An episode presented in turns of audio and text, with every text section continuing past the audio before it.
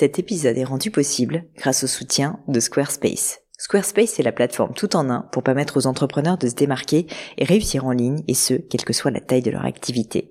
Pourquoi est-ce que j'ai choisi Squarespace comme sponsor du podcast? D'abord parce que je sais qu'ici vous êtes très nombreux à entreprendre, avoir un podcast ou un projet qui nécessite d'être valorisé sur un site web. Et que Squarespace propose des outils vraiment simples d'utilisation pour avoir un site beau, propre et efficace en un minimum de temps. Quelques exemples de fonctionnalités, des templates de sites web personnalisables et adaptatifs pour créer des sites beaux et design en un temps record, l'outil email, le nerf de la guerre pour développer votre activité et communiquer avec vos clients, ou encore leur outil SEO intégré pour émerger sur Google sans être un produit métier. Alors si vous voulez donner à votre business toutes les chances de se développer, je ne peux que vous recommander d'aller sur le site squarespace.com. En plus, Squarespace vous offre moins 10% sur votre première commande de site web ou de domaine avec le code Pauline. N'hésitez pas et rendez-vous sur squarespace.com, code Pauline.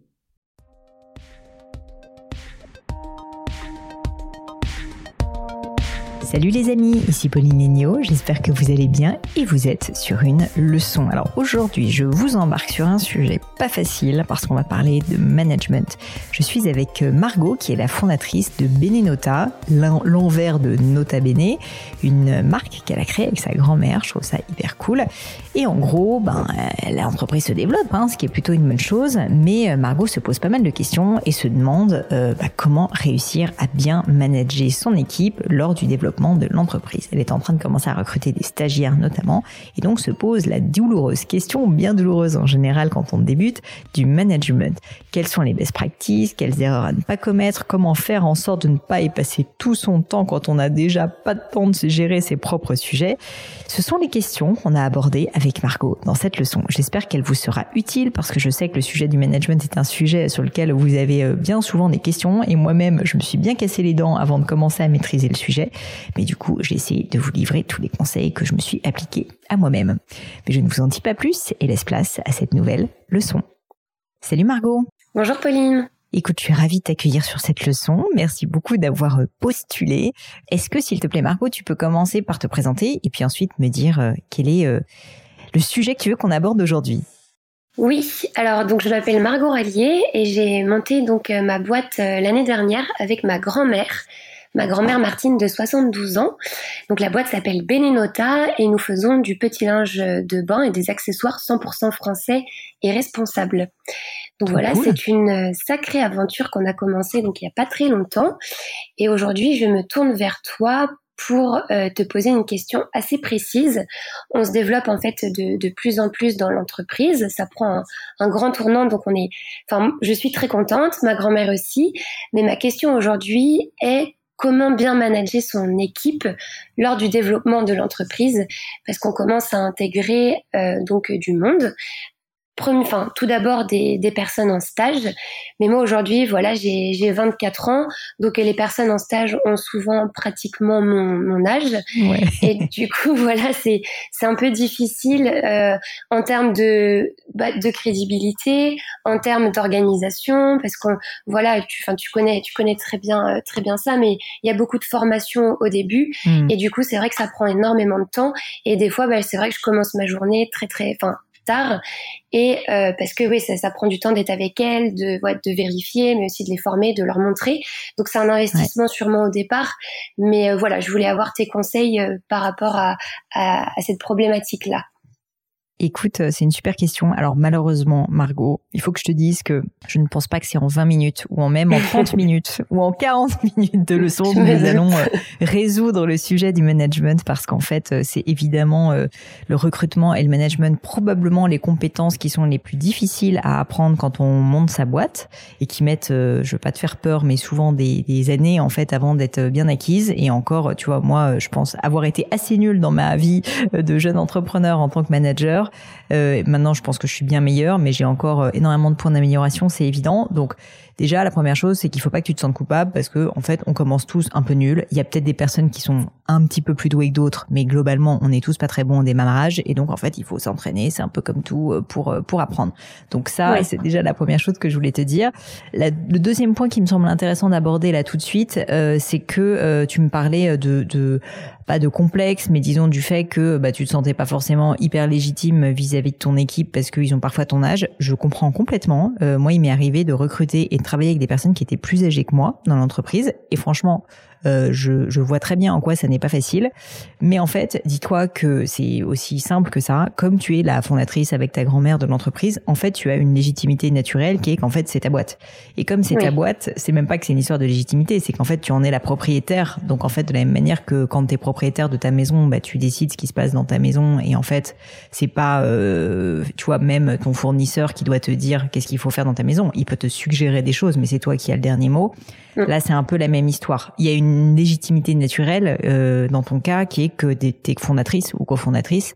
Et donc, je pense qu'il faut vraiment que tu arrives à, te sortir en fait euh, la crainte du manque de légitimité, le fameux syndrome de l'imposteur de ta tête, parce qu'en fait, euh, toi, peut-être que tu, peux le ressentir en toi, mais mais en fait, ça n'est pas, je pense, que les personnes autour de toi ressentent, parce qu'en fait, si tu veux, finalement, c'est à toi qui vont poser les questions quand ils ne savent pas, puisqu'il y a personne de plus haut placé que toi, tu vois, dans l'entreprise. Donc je, sais que parfois c'est un peu difficile à croire quand on lance sa boîte, qu'on se dit mais moi-même j'ai aucune idée de ce qu'il faut faire. Bah oui, mais dis-toi si toi t'as aucune idée, eux encore moins, et d'autant plus si c'est des stagiaires. Donc en fait c'est un peu une histoire de gradation, tu vois. Même si toi tu sais pas, au moins tu peux essayer d'y réfléchir. Et c'est pas parce que tu sais pas que tu n'es pas légitime. En fait, c'est normal de pas savoir quand on est entrepreneur et qu'on lance sa boîte. Ben, évidemment, on apprend sur Surtout parce qu'on est en train de créer. Donc en fait, tu peux pas savoir dès le début ce qu'il faut faire. Mais ça, c'est pas grave. Euh, ça fait partie euh, de la vie de l'entrepreneuriat.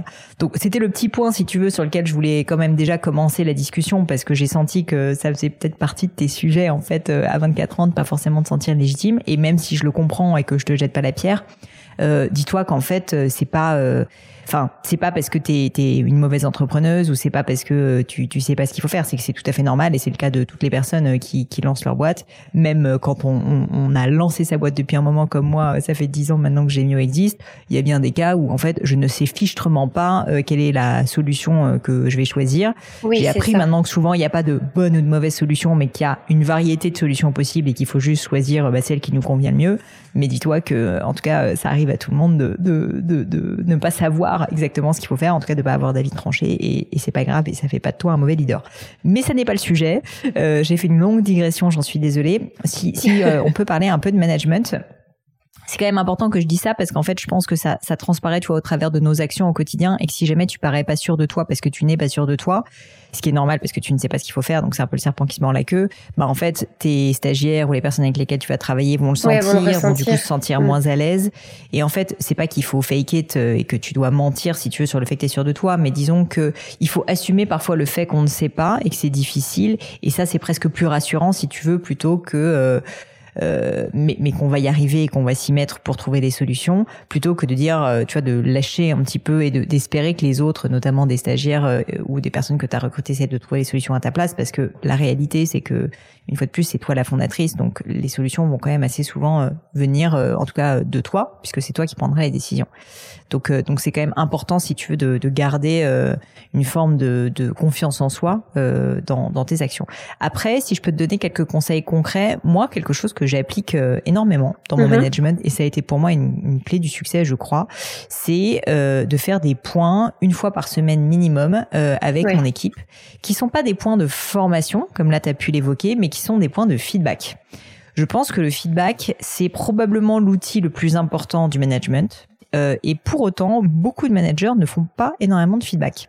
Parce qu'en fait, on a peur, parce qu'on se dit qu'on va blesser les gens, parce qu'on a autre chose à faire, parce qu'on passe plus de temps à former les gens finalement qu'à leur faire des feedbacks. Or, le meilleur moyen d'apprendre, et que quelqu'un apprenne, bah, c'est quand euh, il a fait des choses pas correctement ou pas en tout cas de la manière dont toi t'aimerais, qu'on lui dise sur le coup, qu'on lui dise sur le coup ou qu'on lui dise après, mais tu vois qu'on lui fasse euh, bah, justement un retour et qu'il se rende compte en fait qu'il a fait une erreur d'une certaine manière. C'est pas pour autant qu'il faut le stigmatiser, mais il faut vraiment en fait créer une culture du feedback euh, dans l'entreprise et du coup c'est hyper chouette quand tu fais ça parce que tu vas te rendre compte que les gens vont progresser beaucoup plus vite. Pourquoi je te dis ça? Parce que tu disais que tu faisais beaucoup beaucoup de formation et c'est nécessaire en fait de faire de la formation quand on, on, on coach, on manage des notamment des personnes bah voilà qui sont encore euh, des jeunes personnes au début de leur carrière, même plus tard hein, euh, quand les personnes parfois sont assez aguerries, il faut quand même au début les former, c'est normal. oui, oui, oui. Mais uniquement de la formation, un peu comme à l'école, tu sais le cours où on t'explique ce qu'il faut faire, dis-toi que ça rentre d'un côté que ça sort de l'autre. Donc ce qu'il faut faire, c'est un peu de formation, mais tout de suite tu fais passer à l'action la personne, tu te mets à côté, tu la vois faire dans un premier temps et tu lui fais un feedback en temps réel.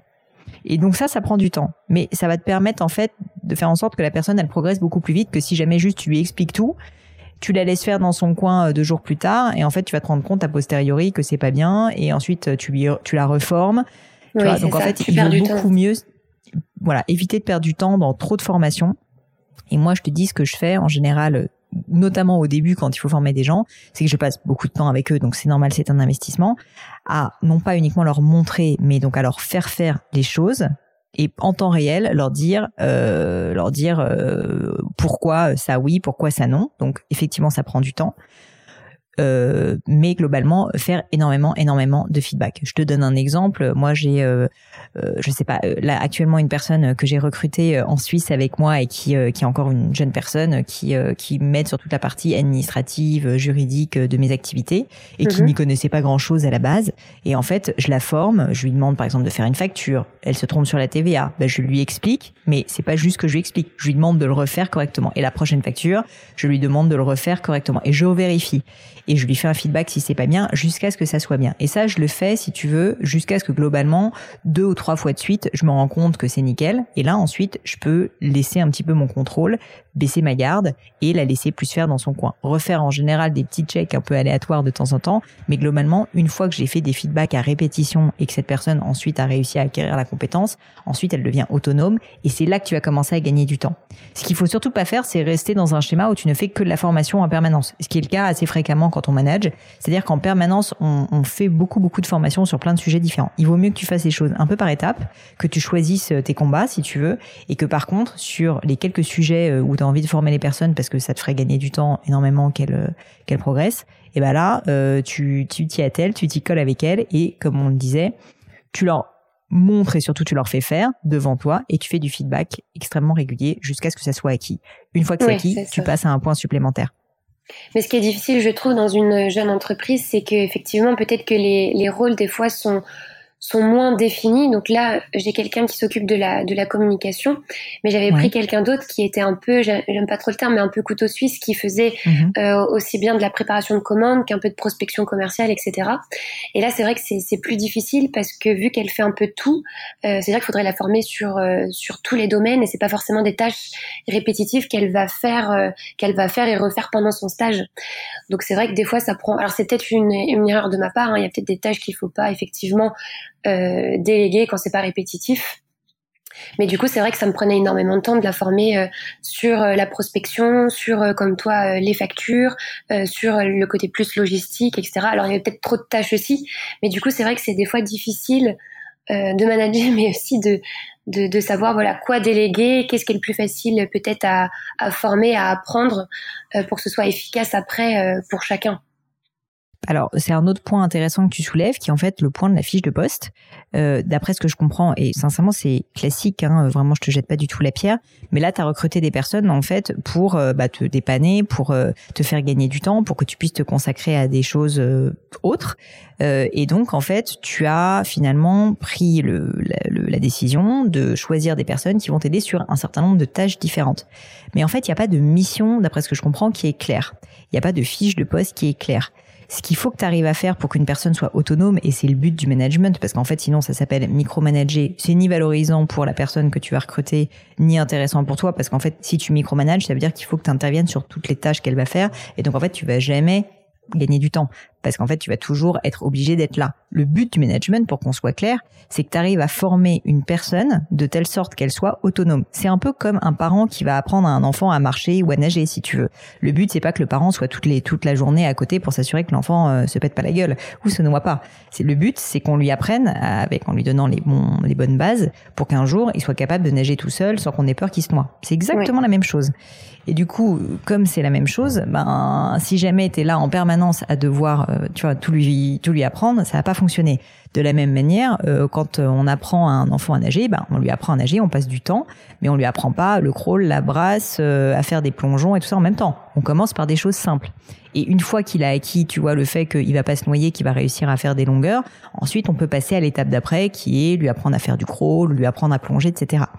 C'est pour ça qu'en fait, c'est la même chose dans le management. Une fiche de poste, ça sert tout simplement en fait à créer un cadre qui va faire que la personne, elle saura globalement ce qu'elle a à faire. Toi, tu sauras ce qu'elle a à faire parce que tu l'auras décidé, et elle, elle saura aussi. Donc, si je prends ton exemple, effectivement, il me semble que la prospection commerciale et l'administratif, c'est des tâches qui sont tellement différentes et par ailleurs la prospection commerciale en général tellement difficile parce que toi-même en tant que dirigeant d'entreprise, je suis pas sûre que tu, le fasses encore très bien si jamais ça fait que un an que t'es, euh, tu que t'as lancé ton entreprise.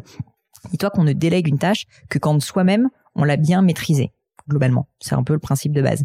Et donc ça veut dire que si la prospection commerciale, tu estimes que tu sais pas parfaitement quels sont les critères facteurs clés de succès, bah tu le gardes pour toi parce qu'un jour tu auras un peu un playbook, c'est-à-dire un manuel d'utilisation si tu veux où tu sauras que globalement, il faut appeler vers telle heure, voilà le type de personne qu'on peut appeler, quel est le persona si tu veux qu'il te faut, quelle est la phrase d'accroche qui va être intéressante. Enfin, tu auras finalement un peu une checklist si tu veux de tout, tout ce qui fait que ça marche, un guide. Et donc là, tu pourras déléguer intelligemment. Parce que si jamais tu dis juste à la personne merci de faire du démarchage commercial et que tu sais même pas le faire toi-même, soit te recruter quelqu'un dont c'est la spécialité de faire du démarchage commercial et auquel cas elle pourra t'apprendre, c'est une option. Mais du coup, c'est quelqu'un qui a, en fait, va t'apporter des compétences dans l'entreprise. Par contre, si jamais c'est une stagiaire qui elle-même est là pour apprendre, si tu veux, c'est pas elle qui va te dire comment on fait du démarchage commercial. Elle est là pour apprendre, en fait. Donc, il faut juste que toi, tu lui dises, si tu sais toi pas vraiment le faire, euh, tu vas pas y arriver. Donc j'ai tendance à dire, je connais pas votre situation dans le détail, mais euh, mais que le démarchage commercial, a priori, il faudrait l'exclure si tu veux de, de de la fiche de poste de cette personne. Et par contre, qu'elle se concentre uniquement sur des tâches que toi tu maîtrises très bien, que tu regroupes par exemple sur plein de choses autour de l'administratif et de l'expédition des commandes, où là déjà euh, j'imagine qu'il y aura un petit peu de boulot, et que en fait de manière très très claire, tu vois, tu lui dises, bah en fait moi ce que j'attends de toi, c'est que tous les jours, le lundi matin, tu gères les factures, donc tu m'imprimes toutes les factures. Je dis n'importe quoi. Tu fais, tu fais tous les paiements, tu me fais vérifier peut-être tous les paiements, mais tu vois que tu crées, si tu veux, un cadre pour cette personne qui soit très simple et très clair, de telle sorte qu'en fait, globalement, elle sache exactement ce qu'elle a à faire. Très souvent, quand on recrute, ce qu'on oublie, c'est qu'en fait, on sait à peu près ce qu'on veut que la personne fasse, mais on ne lui dit pas très précisément ce qu'on veut qu'elle fasse quel serait le succès en fait pour toi si cette personne euh, arrivait à prendre à charge un certain nombre de tâches Qu'est-ce qu'il faudrait qu'elle fasse? Et eh ben en fait, c'est pas à elle de le déterminer, c'est à toi. C'est toi la manageuse en fait qui doit lui dire voilà, je t'ai fait, euh, ça, ça tient sur une page, euh, sur une page Word, et je t'ai fait la checklist de tout ce que je veux jour par jour que tu me fasses. Le lundi, c'est facture. Le mardi, c'est euh, expédition des commandes. Je dis n'importe quoi. Le mercredi, c'est euh, répondre au service client. Euh, le jeudi, je te dis n'importe quoi. C'est peut-être pas ça, hein. mais en gros, si tu veux que tu vraiment que tu lui lui lui apporte en fait ce cadre. Et une fois que tu auras apporté ce cadre, que tu formes individuellement chacun des, des différents des différents éléments de ce cadre. Donc, par exemple, on parlait des factures, tu la formes. Et une fois que la facturation elle est maîtrisée, bam, tu passes à l'étape d'après, qui sera l'étape par exemple l'expédition des commandes. Donc je sais que ça peut paraître hyper frustrant quand on est entrepreneur parce que nous-mêmes en fait personne n'a pris le temps de nous dire ah bah voilà comment il faut gérer l'expédition des commandes et qu'on a dû apprendre sur le tas. Mais dis-toi qu'en fait, si tu veux bien manager quelqu'un et qu'elle devienne autonome et que si je reprends l'image de l'enfant qui nage ou qui marche, ben en fait un jour elle arrive à marcher toute seule et que tu absolument plus besoin de t'en occuper, ce qui franchement devient un gain de temps incroyable. Eh bien en fait, il faut que tu passes du temps un à réfléchir aux détails de ce que j'appelle la fiche de poste, c'est-à-dire concrètement qu'est-ce que tu attends d'elle, c'est quoi en fait le job que tu veux qu'elle fasse, tâche par tâche, ses responsabilités et tu peux même aller, je te dis, jusqu'à lui cadrer en fait, euh, pas heure par heure, mais en tout cas, euh, mettons semaine par semaine, euh, ce qu'elle doit faire. Donc typiquement, je te dis l'admin une fois par semaine, le, le, les réseaux sociaux une fois par semaine, etc. Et une fois que tu as fait ça, ensuite s'atteler, tu vois, à la former comme je le disais, via des feedbacks à chacune des tâches qui sont identifiées dans cette fiche de poste. Si tu fais ça, c'est sûr que ça va marcher. Le problème, c'est que très souvent, en fait, quand on se lance euh, dans le management, bah en fait, c'est qu'on a envie que la personne, euh, voilà, elle monte en puissance tout de suite, donc on lui balance un peu tout. Mais ça, c'est euh, recipe for disaster, comme disent nos amis anglo-saxons, parce qu'en fait, si tu donnes un peu trop de choses en même temps à la personne, bah elle va se noyer et du coup, elle va a priori tout mal faire. Toi, ça va te faire perdre du temps et donc tu vas commencer à la micromanager, c'est-à-dire en fait, euh, tu vas lui dire tâche par tâche, ah bah là tu fais ça, là tu fais ça, là tu fais ça. Mais du coup, ça, ça va jamais te libérer du temps. Et n'oublie pas que le but, c'est vraiment que tu te libères du temps. Ouais, il faut Ce qui est assez incroyable avec le management, c'est ça. Ce qui est incroyable avec le management, c'est qu'en fait, si tu fais les choses bien, alors il faut que ça soit la bonne personne quand même, hein, mais si tu fais les choses bien, étape par étape, comme je le disais, au début, c'est énormément de temps. Mais tout d'un coup, et sincèrement, dans des tâches assez simples comme l'expédition des commandes, ça peut être assez rapide. Franchement, en deux, semaines, ça peut être fait tu peux ensuite te retrouver tout d'un coup à avoir mais vraiment euh, un, gain de temps énorme. C'est vraiment euh, il y, a, un effet cliquet si tu veux qui est assez impressionnant, qui est qu'au début c'est horrible franchement parce que tu te retrouves à non seulement bosser plus, mais passer énormément de temps à gérer cette, cette personne, mais et souvent en te disant euh, ça prend du temps. Mais ensuite, assez assez rapidement parfois, tu te rends compte que tout d'un coup, t'es passé de t'as plus le temps pour rien et c'est un investissement énorme de ton de ta présence sur la formation à en fait ton temps est libéré. Et tout d'un coup, tu vas voir, ça va te faire un appel d'air énorme. Mais il faut faire les choses étape par étape. Et si jamais tu essayes de faire faire trop de choses en même temps à la même personne sans que ces tâches soient très claires et que tu l'aies bien formé, ben ça marchera pas. Et en fait, du coup, non seulement tu gagnes, le travail ne sera pas très bien fait, en tout cas comme tu l'aurais aimé, et surtout tu vas pas gagner de temps parce que tu vas continuer en fait à micromanager cette personne. Mm, mm. Non, c'est sûr qu'il faut prendre les, bons réflexes, comme tu dis. Euh, au, tout début, ça prend du temps au début, mais après, effectivement, dire que c'est un retour sur investissement qu'on voit à plus long terme. Par contre, ce qui est frustrant, c'est effectivement sur des périodes de stage où euh, sur certaines tâches, on va mettre effectivement un mois à former et des fois que bon, les stages durent euh, trois ah mois. Donc c'est pour ça qu'on pense aussi euh, peut-être à embaucher. Alors on est encore tout jeune, mais à embaucher quelqu'un effectivement à plus long terme parce que c'est vrai que quand tu formes quelqu'un, tu es aussi heureuse ou heureux de pouvoir voir l'aboutissement et que trois mois c'est trop court. Ah bah, enfin moi je vais être clair avec toi. Hein. Nous chez Gemio, on ne recrute aucun stagiaire de trois mois. C'est que six mois. Parce qu'en fait, comme tu sais que globalement, si tu veux que la personne elle soit bien formée, ça met un mois, un mois et demi. Si ensuite il te reste que un mois et demi alors bah que tu as investi un amont de ton temps dessus, ça n'a aucun sens. Donc euh, moi personnellement, euh, les D'ailleurs, avis euh, aux personnes qui nous écoutent, si jamais vous nous envoyez vos candidatures, sachez que malheureusement chez Gemio, on ne recrute aucun stagiaire euh, pour euh, pour pour moins de six mois. On prend pas plus en général, c'est six mois. Mais six mois, tu vois, c'est une bonne période parce que six mois, même si du coup, bah, tous les six mois, il faut repasser par cette phase qui est difficile, et c'est en ça que finalement recruter des CDI à un moment donné devient une nécessité. Quand on est au début de son aventure entrepreneuriale, on n'a pas forcément les moyens de le faire, donc tu peux commencer par des stagiaires, mais le faire sur des période de trois mois, c'est vrai que c'est difficile. J'ai fait récemment d'ailleurs un épisode de podcast que je t'invite à écouter sur euh, le, la délégation à des stagiaires. Moi, ma conviction, au-delà de ça, euh, on parlait là de démarchage commercial, c'est que je pense qu'il ne faut pas abuser des stagiaires en toutes circonstances. Pas que tu l'exploites, c'est pas c'est pas mon sujet, mais c'est de dire que tu vois euh, ce que tu m'as évoqué tout à l'heure, c'est-à-dire le fait que le démarchage commercial, tu demandes à une stagiaire de le faire. Sincèrement, je te le dis, Margot, ça n'a aucun sens mais ça n'a aucun sens. Une stagiaire, elle est là pour apprendre. Elle sort d'école, euh, elle est encore plus piou piou que toi.